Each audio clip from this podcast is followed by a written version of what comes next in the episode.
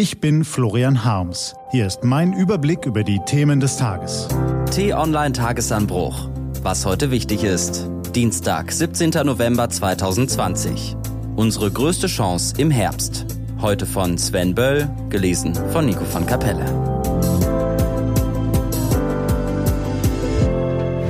Was war? Viele Mahnungen, aber keine Maßnahmen. So lässt sich die Videoschalte zwischen Angela Merkel und Ministerpräsidenten zusammenfassen. Konkrete Entscheidungen, theoretisch auch Überlockerungen, praktisch wohl eher zu Verschärfungen, wurden also erst einmal vertagt. Sie soll es erst in der kommenden Woche geben. Wie wir die Infektionszahlen jetzt senken, ist eine wichtige Frage. Genauso entscheidend ist allerdings, dass wir endlich eine tragfähige Strategie entwickeln, um nach dem Lockdown nicht wieder so schnell die Kontrolle über die Pandemie zu verlieren wie im Oktober.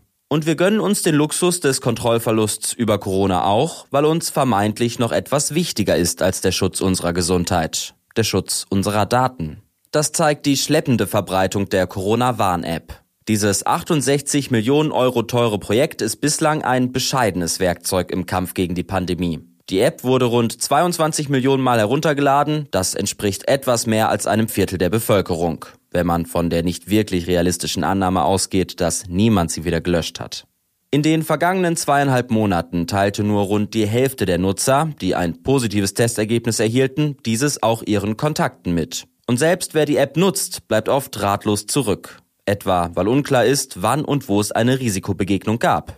Eine sinnvoll ausgestattete und umfassend genutzte App würde zwar nicht dazu führen, dass wir ein Leben führen könnten, als gäbe es Corona nicht. Aber die Technologie hätte durchaus das Potenzial, um die Pandemie wirksamer zu bekämpfen. Dafür müsste die App nutzerfreundlicher sein. Zum Beispiel durch eine transparente Nennung von Zeitpunkt und Ort der Risikobegegnung. Sie müsste schneller sein, indem positive Testergebnisse nach kurzer Rücksprache mit dem Gesundheitsamt automatisch weitergegeben werden. Und es müsste mehr Druck geben, sie zu installieren, etwa durch verpflichtende Logins in allen Restaurants und Kinos. Transparent, automatisch, verpflichtend. Bei diesen Worten beschwören Datenschützer normalerweise den Untergang des Abendlandes. Wir können natürlich darüber diskutieren, welche Maßnahme im Einzelnen sinnvoll ist. Wir sollten es sogar tun. Aber es findet ja nicht einmal eine halbwegs ernsthafte Debatte darüber statt. Lieber tun wir alle so, als wäre unser Verständnis von Datenschutz auch in Zeiten der größten Krise seit Jahrzehnten noch zeitgemäß.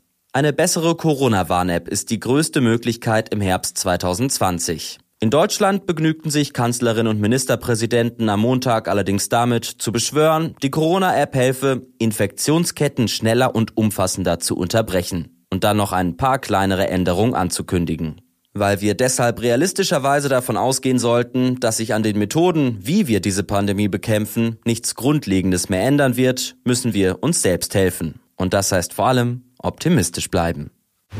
Was steht an? Es spricht einiges dafür, dass Deutschland am 1. März 2021 in Sachen Corona ein bisschen besser dasteht als derzeit. Nicht nur, weil dann der meteorologische Frühlingsanfang ist, die Temperaturen also vielleicht höher, der Himmel wahrscheinlich heller und die Tage auf jeden Fall länger als derzeit sind. Anfang März könnten wir auch schon auf die ersten Wochen der wohl größten Impfaktion der Geschichte zurückblicken.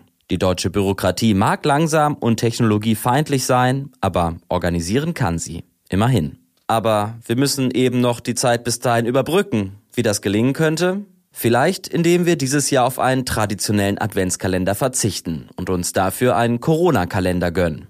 Er sollte nicht 24, sondern 100 Tage umfassen. Wenn Sie an diesem Samstag damit beginnen, jeden Tag ein Türchen, ein Päckchen oder was auch immer zu öffnen, machen Sie das letzte davon am 28. Februar 2021 auf.